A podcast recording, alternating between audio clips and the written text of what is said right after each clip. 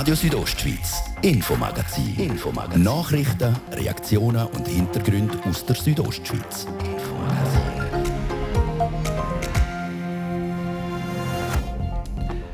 Er ist zehn Jahre lang die Stimme vom Bistum Chur, der Giuseppe Grazia. Der bischöfliche Sprecher hat vor allem die letzten vielen Jahre einen Job mit viel Gegenwind. Die Leute schiessen auf einen, aber sie meinen eigentlich die Institution. Und nicht die Person man muss lernen, damit umzugehen, dass man selber eigentlich als Mensch nicht gemeint ist. Heute hat der Hof mitteilt, dass der Giuseppe Grazia das Bistum per sofort verlot. Wir haben mit ihm über Gründe geredet. Denn der Slogan Kunststoff ist kein Abfall, der soll im Oberengadin schon bald zum täglichen Wortschatz gehören.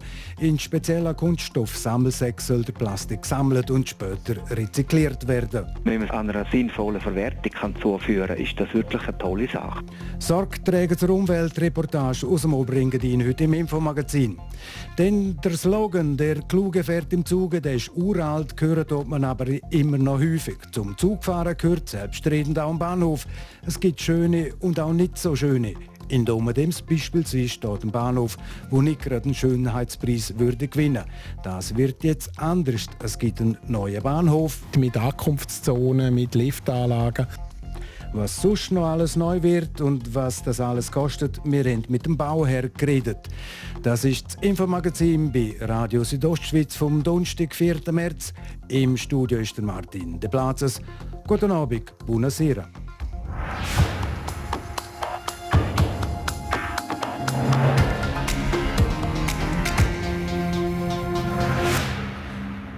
Morgen in einer Woche wird Joseph Bonmain in der Kathedrale zum neuen Bischof von Chur geweiht. Wegen Corona können nur 50 Gäste an dieser vier teilnehmen. Nicht dabei ist der Giuseppe Grazia, die Stimme vom Bistum, aber nicht wegen der Corona-Regeln. Seit dem Januar 2011 ist er der Sprecher vom Bischof. Seit heute aber nicht mehr. Das Bistum mitteilt, dass der Giuseppe Grazia seine Aufgabe als bischöflicher Beauftragter für Kommunikation per sofort abgegeben hat. Warum? Das habe ich der Giuseppe Grazia am Telefon gerade nach der Mitteilung vom Bistum Co. gefragt. Also der neue Bischof und ich haben lange geredet äh, miteinander über die äh, Situation jetzt vom Bistum wir sind beide wirklich der Meinung, dass ein Neuanfang im Bistum auch ein neues Gesicht braucht, ein neues Gesicht für die Medien. Das ist sehr wichtig, dass es auch ein glaubwürdiger Neuanfang ist für das Bistum und darum ist das der richtige Schritt. Sie haben Ihre Stelle als Beauftragte für Medien und Kommunikation beim Bistum Chur im Januar 2011 antreten. Sie haben dort schon gewusst, dass da nebst der hohen Fachkompetenz auch eine große Krisenresistenz gefragt ist. Das ist so gewesen. Das war genau so, gewesen, wie ich es gedacht habe. Es war noch, noch intensiver, gewesen, als ich es erwartet habe, weil es ist einfach fast, man kann sagen, fast jede Woche irgendetwas passiert, wo halt äh, Feuer im Dach war und dann hat man müssen löschen. Also das ist unglaublich gewesen. Äh, auf die einen Seite sehr stressig und sehr ähm, ja, nervenfordernd und auch äh, nicht unbedingt schlaffördernd. Aber auf der anderen Seite ein großes Privileg, weil es natürlich wahnsinnig spannende Dossiers sind und äh, sehr intensive, tolle, ja, einfach Jahre sind. Also ich meine, es gibt wenige Leute, die wahrscheinlich das Privileg haben, dass sie am Morgen aufstehen, arbeiten und es ist spannend und es hat, hat eine Bedeutung. Das ist, finde ich, ein großes Privileg. Sie sind Stimme vom Bistum Chur und immer loyal gegenüber dem Bistum gewesen, auch wenn es um kritische öffentliche Meinungen gegangen ist, um die zu vertreten. Ja, das ist äh, mein Credo. Man, man ist loyal und das muss man halt gehen. Wenn, wenn man nicht loyal sein muss man halt gehen. Das geht nicht anders. Es hat einen ein, äh, ein Moment gegeben, wo ich dann öffentlich auch den Bischof einmal kritisiert habe, weil ich gefunden habe, das geht wirklich nicht. Das ist dann auch der Punkt, wo ich das Gefühl hatte, jetzt äh, könnte er mir sagen, jetzt musst du gehen, aber das ist nicht passiert, Gott sei Dank. Also der Bischof ist dann, hat dann irgendwie verstanden, dass das nötig ist, auch die öffentliche Kritik. Aber auch manchmal ist auch Loyalität besteht darin, dass man auch kritisch ist.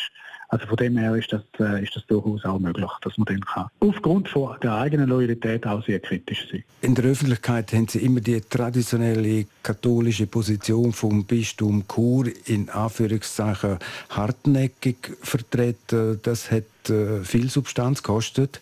Ja, das kostet etwas, das ist ja so, weil es gibt viel Gegenwind. Man wird dann quasi zur Projektionsfläche. Man meint, die Leute meinen, dann, äh, dass man da, wo man vertritt, selber auch ist. Und dann wird man angefeindet. Also die Leute schiessen auf einen, aber sie meinen eigentlich die Institution und nicht Person. Und das muss man mit der Zeit einfach lernen. Man muss lernen, damit umzugehen, dass man selber eigentlich als Mensch nicht gemeint ist, sondern dass eigentlich die Kirche gemeint ist und nicht die eigene Person.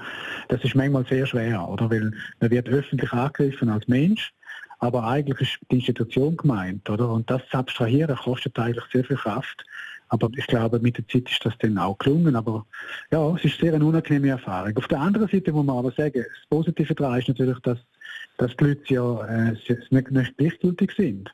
Also jeder hat seine, seine Meinung äh, zum Bistum und zu den Kirchen und das ist natürlich auch wieder spannend, weil ja, es, ist, es lässt niemand wirklich kalt. Das finde ich noch ein interessantes Phänomen. Seit jetzt etwas mehr als zehn Jahren sind Sie Beauftragter für Medien und Kommunikation im Bistum Chur. Jetzt verlöhnen Sie das Bistum. Was macht der Giuseppe Grazia jetzt in Zukunft? Das ist noch offen. Ich lasse mir jetzt ein bisschen Zeit zum Durchschnaufen, vernünftig überlegen und in Ruhe äh, nicht keine Schnellschüsse jetzt. Und dann schaue ich mal, was, was, äh, was passiert, was auf mich zukommt, wo es Chancen gibt, aufgehen. Ich, einfach, ich merke einfach, ich habe große Lust, auf etwas ganz Neues zu machen. Am liebsten wieder etwas mit der Öffentlichkeit oder mit der Coaching oder der Kommunikationsberatung oder wieder irgendwo in die gleiche Richtung. Ich weiß es nicht. Ist, ich schreibe auch noch gerne, ich bin ja Kolumnist auch und Schriftsteller. Also gibt es viele Möglichkeiten, aber ich lasse jetzt mir ein bisschen Zeit zum Durchschnaufen, das ist das Wichtigste an den Luther. Der Giuseppe Grazia, er ist zehn Jahre lang die Stimme vom Bistum Chur als bischöflicher Beauftragter für Kommunikation. Und was er auch noch gesagt hat, beziehungsweise am Bistum wünscht, dass eine Frau künftig als Sprecherin vom Churbischof auf dem Hof tätig ist.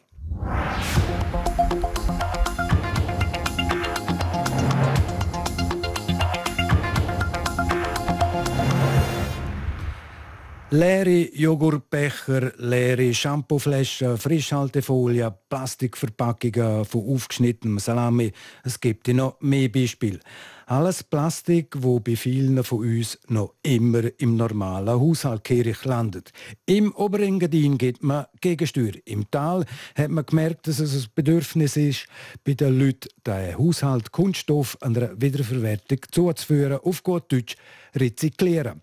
Nadia Gutsch, die berichtet. 13,5 Tonnen Kunststoff sind im letzten Jahr im Oberengadin für die Wiederverwertung gesammelt worden. Und es könnten noch mehr sein, denn die Sammelsäcke Bring Plastic Back sind noch lange nicht in allen Gemeinden zu haben, geschweige denn den Leuten bekannt.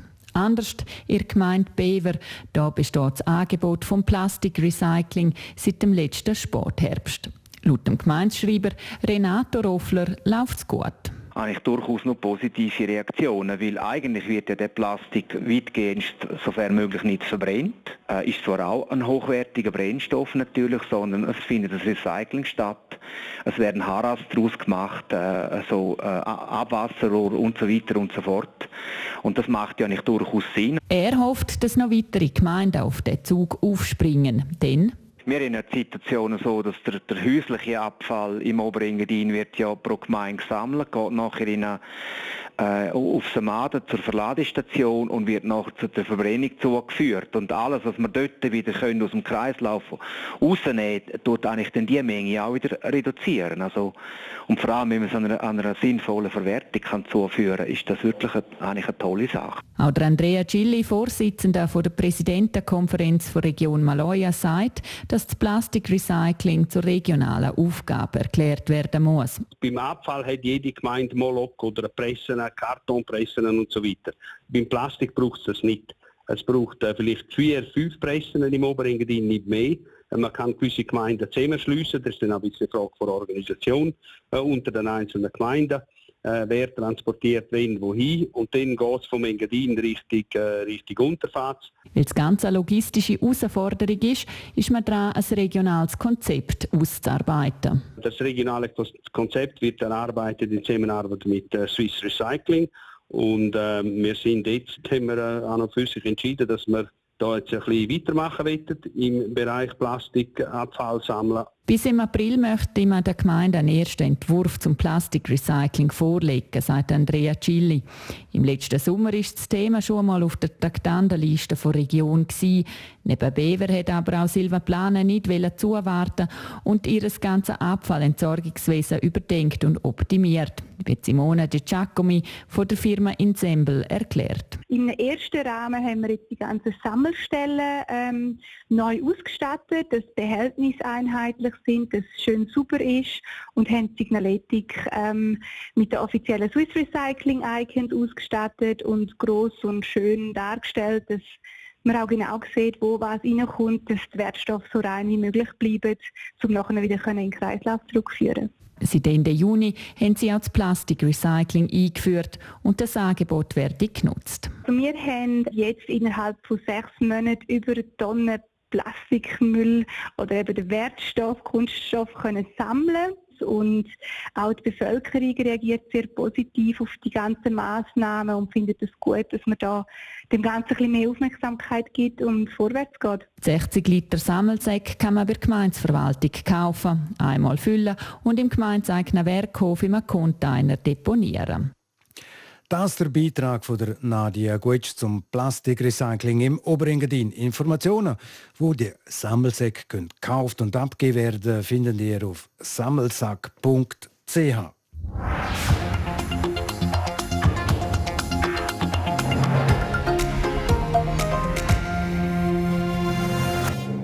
Es ist die Visitenkarte von jeder Ortschaft, wenn die Leute mit der Bahn anreisen, tönt. Vorausgesetzt, der Ort hat auch China. Da überrascht schon, dass auch einige Bahnhöfe bei uns im Kanton nicht gerade Architekturperlen sind. In Domadems, da will man das ändern. Und der RHB, die lässt sich das Projekt auch rechte Stange Geld kosten, wie der Michael Brünker weiß. Der Bahnhof von Domadems an sich, wie auch der dazugehörende Platz, sind nicht wirklich speziell. Geschweige denn schön. Das will man von Seiten RHB aber ändern und lässt sich das fast 29 Millionen Franken kosten. Es wird also mit der grossen Kelle angerührt. Der Leiter Infrastruktur von RHB, der Christian Florin. Auf der einen Seite kommen Bahnanlagen, alles neu, die behindertengerecht sind. Der zweite Punkt, den wir drin haben, ist, dass wir einen Investor haben, der einen Teil für uns im Baurecht übernommen hat und eine Immobilie, ein Areal her mit auch kommerzieller Nutzung. Und der dritte und auch wichtige Teil für die Gemeinde ist eigentlich, dass die Gemeinde einen Teil drin hat mit Ankunftszonen, mit Liftanlagen. Einfach das, was sie für ihre Nutzung dann brauchen. Der ganze Neubau vom Bahnhof in Domadems wird also von drei Parteien gestemmt. Jede Partei ist für einen Teil von dem Projekt zuständig, wobei natürlich die RHB die Sicherstellung vom Bahnbetrieb innehat. Ein Bereich, der sehr umfassend ist. Die ganzen Perroanlagen, die neu kommen, Dächer, Unterführungen, Rampen, die es braucht, Gleisanlage, die dazugehört. Dann die ganze Parzelle, wo eine Arealentwicklung darauf stattfindet, ist ein Investor oder Architekt in der gleichen Person. Und dann in der Verantwortung eigentlich für auch noch die Umgebung plus äh, die ganze Anordnung von Plätzen. Das ist dann eher bei der Gemeinde, wo wir aber das Ganze natürlich koordinieren. Die Kosten belaufen sich für die RHB, wie gesagt, knapp bei 29 Millionen Franken. Franken. Das ist aber noch nicht der Endbetrag, wo der Neubau vom Domademser Bahnhof kosten wird, wie der Christian Florin sagt. Die Gemeinde selber hat nochmal rund 800'000 für die Teile, die speziell für sie sind. Und das gibt dann nicht ganz 30 Millionen Franken. Zusätzlich sind dann noch Kosten logischerweise von dem Gebäude, wo aber dann nicht mehr in unserer äh, Hoheit drin ist. Darum kenne ich die Kosten heute auch noch nicht. Alles in allem reden wir also über einen Betrag, wo die Marke von 30 Millionen überschritten wird. Innerhalb von drei Jahren soll das Projekt abgeschlossen sein. Gas ist also angesagt. So ist man auch bereits dran, ein Stellwerk abzubauen. Das müssen wir abhängen, weil das sehr kompliziert wird. Dann werden wir anfangen mit den Unterführungen, mit den Rampen, Treppen, dass wir das haben. Gleichzeitig müssen wir Perroanlagen, die heute zu kurz sind, müssen wir verlängern, Dächer bauen. Eine riesige Menge Arbeit, die auf die RHB zukommt. Als würde es nicht schon mit der Menge lange, macht ihnen das Schienensystem das Leben auch nicht gerade leichter. Wir haben hier eine sehr komplexe Situation mit einem Dreischienengleis. Ein Gleis, das die SBB und die RHB gleichzeitig nutzt. Weil wir aber nicht die gleiche Spurbreite haben, braucht es drei Schienenprofil. Und am Schluss kommen natürlich die Umgebungsarbeiten, die dann noch gemacht werden, wo wir aber auch Spezialisten zugezogen haben. So der Christian Florin. Der Bahnhof soll aber nicht nur schöner werden und den aktuellen Ansprüchen der Gesellschaft genügen. Das Reisen soll für die Passagiere auch angenehmer und einfacher werden. Ja, der Passagier hat natürlich schon einen Vorteil. Das eine ist wirklich, er kann einfacher einsteigen, indem Perrokanten und das Fahrzeug auf der gleichen Höhe sind. Das zweite ist, er hat natürlich ein Dach zum unten reinstehen, was er heute zum Teil nicht hat. Und dann ist es natürlich so, mit den neuen Unterführungen ist er auch schneller und hoffentlich auch die Veloparkplätze sind für ihn besser angeordnet. Da die Bündner ja ein Volk von Velofahrern sind, gibt es von diesen Parkplätzen auch gerade 300. Sollte es zu keinen Verspätungen im Baufahrplan kommen, dann kann der neue Bahnhof von Domadems im Sommer 2023 in Betrieb gehen. Das ist der Beitrag von Michael Brünker zum neuen Bahnhof in Domadems, der neu gebaut wird und in etwa drei Jahren dann die Visitenkarte ist für all die, die mit der RHB in Domadems ankommen, abfahren oder einfach auch nur vorbeifahren. Das ist Radio Südostschweiz mit dem Infomagazin. Weiter geht da nach um halb sechs mit einem Ort, wo bis Ende der 1980er Jahre noch eine Kaiserin von Österreich gelebt und gewohnt hat. In dem Gebäude, also im Schloss, soll eine Gemeinsverwaltung einziehen. Facher jetzt Kurznachrichten auf RSO. Wir hören RSO. Halb sechs haben wir es jetzt gehabt und darum werden wir kompakt informiert von Sarah Keller. Das Spital Davos möchte sein Personal mit Spucktests auf Covid-19 testen. Davon rät Gesundheitsdirektor Peter Payer ab. Es könne sonst zu einem Engpass kommen, sagte er auf Anfrage von Radio Südostschweiz. Ein weiterer Grund für das Festhalten an Nasenabstrichen sei, dass die Auswertung dieser Art von Tests schneller gehe, so Payer. Der Ständerat sieht davon ab, ein Datum für weitere Lockerungen der Corona-Maßnahmen zu definieren. Der Nationalrat hatte vom Bundesrat gefordert, am 22. März Restaurants und Freizeitbetriebe zu öffnen. SP-Ständerat Paul Rechsteiner argumentierte, dass die Schweiz im Vergleich zu den Nachbarländern bis jetzt relativ gut durch die Krise gekommen sei. Es gelte deshalb dem Bundesrat auch weiterhin die nötigen Freiheiten zu lassen. Nach einem Messerangriff in der südschwedischen Stadt Vetlanda sind laut der Polizei drei schwer verletzte Personen außer Lebensgefahr. Insgesamt wurden sieben Menschen verletzt. Der mutmaßliche Täter, ein 22-jähriger Mann, wurde bei der Festnahme angeschossen. Sein Motiv ist noch unklar. Die Polizei geht jedoch inzwischen nicht mehr von einem Terroranschlag aus, sondern ermittelt nun wegen vorsätzlicher Tötung. Im Gerichtsverfahren wegen Verstößen gegen das neue Sicherheitsgesetz in Hongkong hat ein Richter für sämtliche 47 angeklagten Demokratieaktivistinnen und Aktivisten Untersuchungshaft angeordnet. Nach einer tagelangen Anhörung hatte das Gericht zunächst 15 Angeklagten die Freilassung auf Kaution gewährt. Dagegen legte die Justizbehörde allerdings Einspruch ein. Wetter Präsentiert von ihrem Wander-, Ski- und Winterschuhspezialist Bläse Sport und Mode an der Voa Principala in Lenzerheide. Heute in der Nacht kommt es vor allem im Norden vom Sendegebiet immer wieder mal regnen. Morgen am Freitag erwartet uns einen recht wechselhaften Tag. Vor allem in Nordbünden kommt es immer wieder regnen und ab 1000 Meter kann es auch ein paar Schneeflocken geben. Im Süden vom Sendegebiet dort bleibt es trocken und größtenteils freundlich. Die Temperaturen die erreichen morgen Tageshöchstwert von bis zu 13 Grad in Langquart, rund 9 Grad in Bergbühn und bis zu 10 Grad in Schkuhl. Verkehr. Präsentiert von Autowalzer AG. Ihre BMW-Partner im Rital. Autowalzer.ch. Neu auch mit BMW Motorrädern in St. Gallen. Chur ist der übliche Feierabendverkehr unterwegs. Falls ihr also durch die Stadt fahren müsst, rechnen sicher ein bisschen mehr Zeit ein. Sonst rollt aber alles soweit störungsfrei durchs Sendegebiet. Euch allen unterwegs wünsche ich weiterhin ganz eine gute Fahrt durch den Donnerstagabend.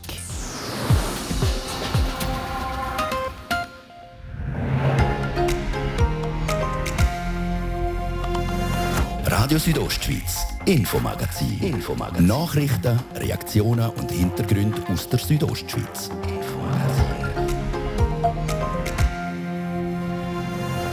27 Jahre lang war das St. Johannes Stift daheim von der letzten Kaiserin von Österreich, der Zita, bis zu ihrem Tod 1989. Jetzt, 32 Jahre später, wird in Zitzers an der Urne abgestimmt, ob die Gemeinsverwaltung künftig im Schloss ihre Dienste kann anbieten Für die Gemeinde Zitzers bin ich der Meinung, dass es einen riesen Mehrwert darstellen tut. Ob der Gemeindepräsident von Zitzers bald im Schloss darf residieren wird am Sonntag an der Urne entschieden. Eine Vorschau zu dieser Abstimmung jetzt gerade im Infomagazin. Und in unserer Wochenserie, die kleine ganz groß auf RSO, sind wir heute am Fuß vom Vilan bzw. am Skilift in Sevis, wo einiges geboten wird.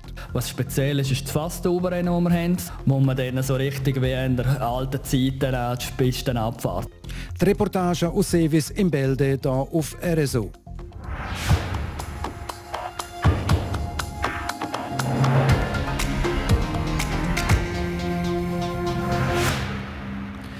Wer schon mal von Chur auf der Autobahn Richtung Langquart unterwegs war oder umgekehrt, dem ist ein Gebäude auf der rechten Seite sicher schon mal aufgefallen, und zwar das Schloss von Zitzers. Zu dem Schloss gibt es eine Abstimmung. Zuerst wollen wir aber darüber reden, welche Geschichte überhaupt hinter dem alten Gebäude steckt. Deborah Lutz berichtet. Das untere Schloss von Zitzers hat eine lange Geschichte. Es steht nämlich schon seit über 300 Jahren. In dieser Zeit hat das Schloss schon oft den Besitzer gewechselt. Angefangen hat alles mit der adligen Familie von Salis. Wer die genau sind, weiß der Geschichtsvermittler der Hans Hürlimann. Also zugezogen ist der Rudolf Andreas von Salis von der Burg Wieneck bei Malanz. Sie haben einen Haufen Kinder Der eine Sohn hat dann da das Schloss gebaut. Dann sind einfach Nachfolger sind gekommen. Also eine ganz Haufen von Salis. Aber man kann sagen, Politiker, Diplomaten, Offiziere. Das ist dann eine Sache.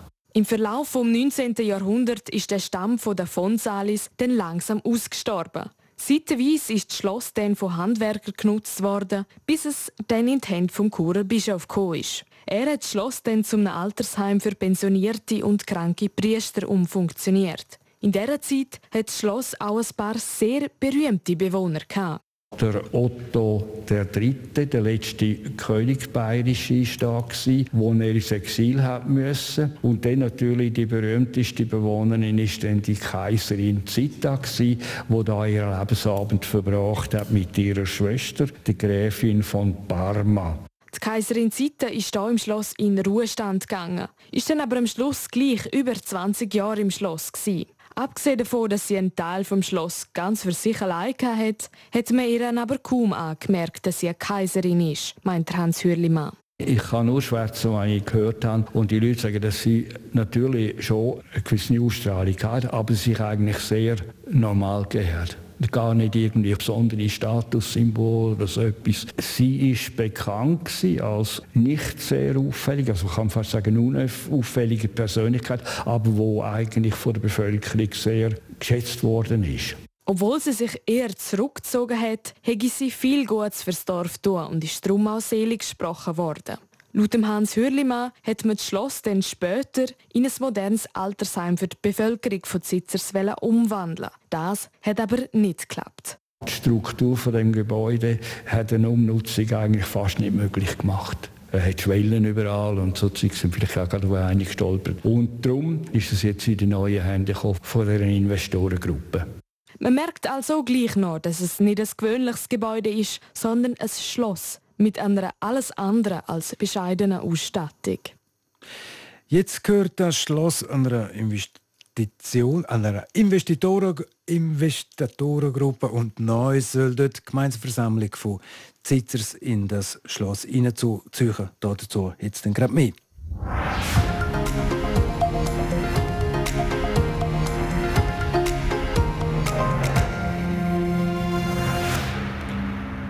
Der Gemeindepräsident von Zitzers könnte also schon bald im Schloss residieren. Ebenfalls könnte dort die Gemeindeversammlung bald einmal ihre Dienstleistungen anbieten.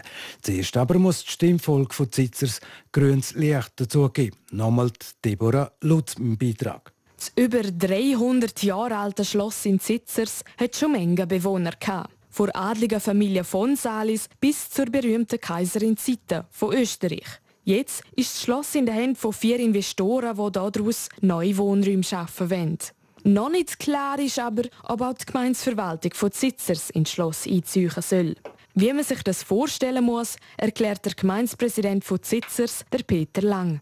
Das ist äh, eigentlich ganz einfach. Wir würden Gemeindeverwaltung hier im Schloss haben. Das sind Räumlichkeiten, wo wir genau gleich schaffen können wie in einem Neubau. Oder? Die Flächen, die wir nutzen, können wir für Sitzungszimmer oder für Büro nutzen. Wichtig ist einfach da, dass es da Räumlichkeiten gibt, wo man die Diskretion wahren kann. Plant ist also im Erdgeschoss vom Schloss Büros für die Gemeinde einzurichten, die für die Besucher nicht zugänglich sind. Die Sitzungszimmer im ersten Stock könnten dann aber auch von der Bevölkerung genutzt werden. Es stellt sich aber gleich die Frage, was die Bevölkerung von Zitzers sonst noch davon hat, wenn die Verwaltung vom Rathaus ins Schloss ziehen würde. Die Bevölkerung kann sich in der, in der Parkanlage treffen. Man kann in dem Raum, wo wir jetzt sind, den können wir äh, auch für die Öffentlichkeit zugänglich machen. Man kann Anlässe hier machen, man kann äh, Vereinsversammlungen hier machen und gleichzeitig kann man dann draussen später dann gerade der Apero noch nehmen. Also das heißt, für die Gemeinde Zitzers bin ich der Meinung, dass es einen riesen Mehrwert darstellen tut. Damit wäre das Schloss mit dem grossen Schlosspark zum ersten Mal in seiner Geschichte für die Öffentlichkeit zugänglich. Es gibt aber auch Gegenstimmen. Das Ganze kostet der Gemeinde nämlich 4,5 Millionen Franken. Für einige ist das eine reine Geldverschwendung. In einer Studie hat man aber festgestellt, dass die Alternative, also ein Neubau oder eine Sanierung vom jetzigen Rathaus, sich nicht rendieren würden, wie der Gemeindepräsident sagt. Für ihn wäre der Umzug ins Schloss darum die beste Variante. Ich bin ganz klar der Meinung, die Räumlichkeiten, die wir hier haben, die sind für eine Verwaltung viel, viel besser. Und man hat schon das Gefühl, es ist ein altes Haus da. Aber das Haus entspricht nachher einem Neubau. Und ein, ein Neubau hebt vielleicht 40 Jahre und das Schloss wird sicher weitere 100 Jahre überleben. Beim Gang durchs Schloss merkt man, dass der Peter Lang für den Umzug Feuer und Flamme ist. Ob die Gemeinsverwaltung von Zitzers aber dann effektiv neu im Schloss residieren wird, entscheidet am Schluss die Stimmbevölkerung von Zitzers. Und das der Sonntag an der Urne.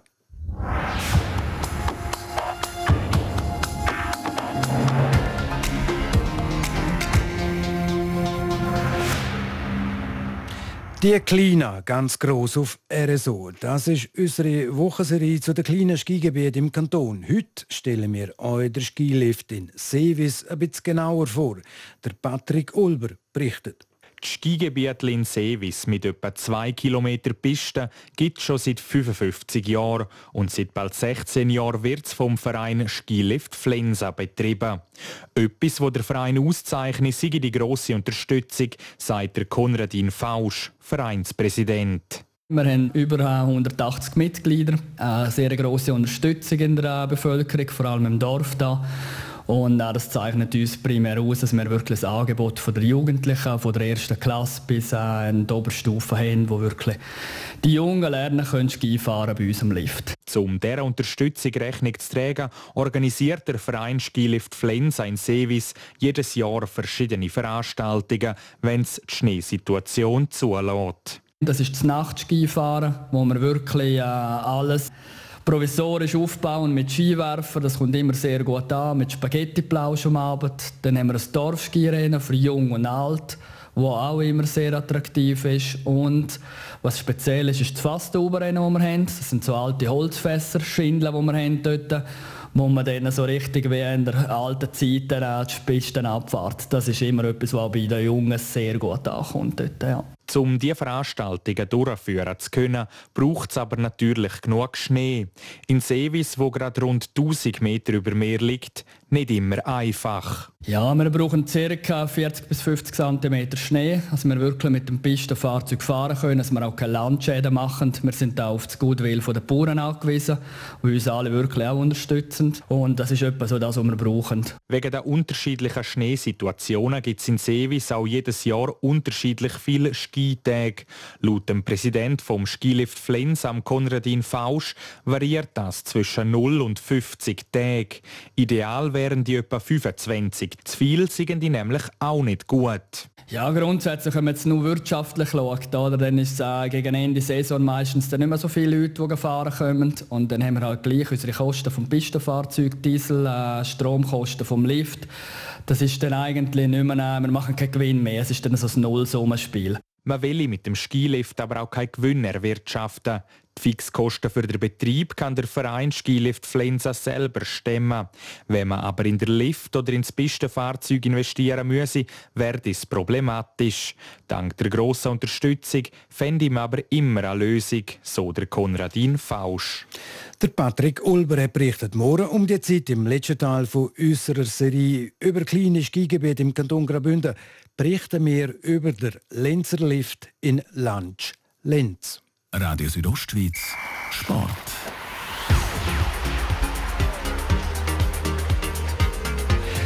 Und der Sport im Infomagazin. Heute am Donnerstagabend, jetzt mit der geschätzten Sarah Keller.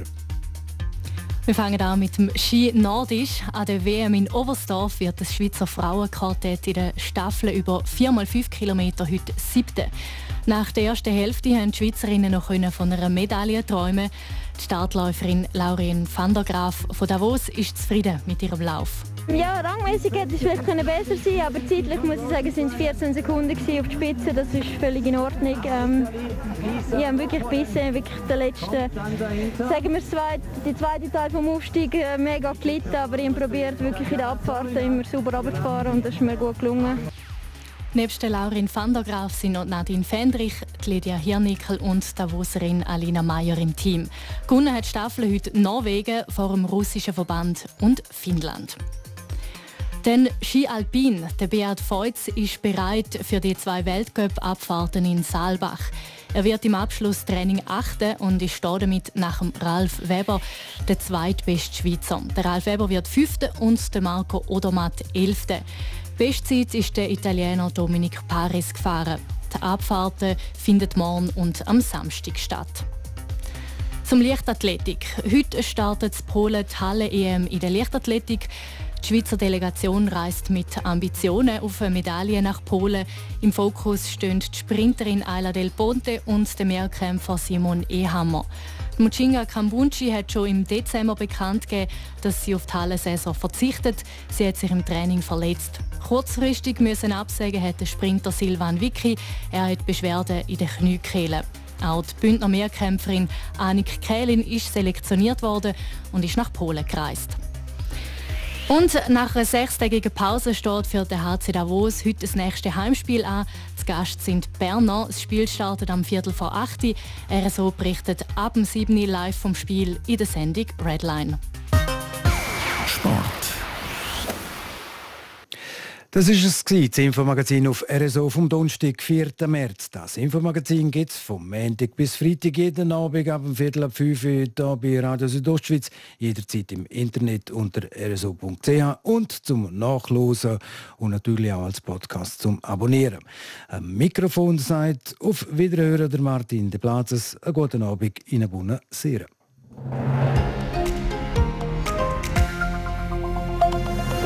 Radio Südostschweiz, Infomagazin. Infomagazin. Nachrichten, Reaktionen und Hintergründe aus der Südostschweiz. Infomagazin.